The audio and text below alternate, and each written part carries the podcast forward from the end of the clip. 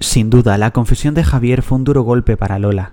No tuvo más remedio que confesar en el interrogatorio que se veía con otra mujer desde hacía dos meses. Lola rompía a llorar y le insultó. No llegaron a más porque Bruno le detuvo. Ninguno podía salir del edificio hasta completar la investigación y encontrar al culpable, pero Javi tenía que ir pensando en recoger sus cosas.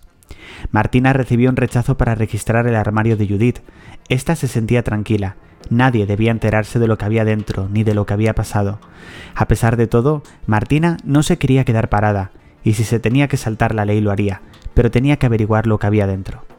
Amador seguía sin decir dónde había estado durante el asesinato, y Maite comenzó a ponerse histérica cuando Yolanda apareció con la orden de registro para su casa. Comenzaron a buscar por todas partes y descubrieron el vestido con sangre en la basura y restos de sangre en el lavabo. Mandaron el vestido a analizar a la científica junto con la sangre del lavabo. Bruno, con esas pruebas, decidió arrestarla en el búnker del edificio. Nadie podría hablar con ella. Justo cuando se la estaban llevando, Maite le dijo algo en el oído a Amador con lo que le había dicho tenía que ponerlo en práctica sin que Bruno, Yolanda o Martina le descubrieran.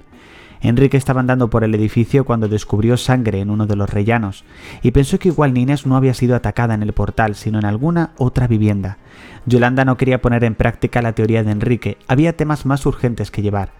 Este lo entendió, pero igual alguien más ocultaba algo.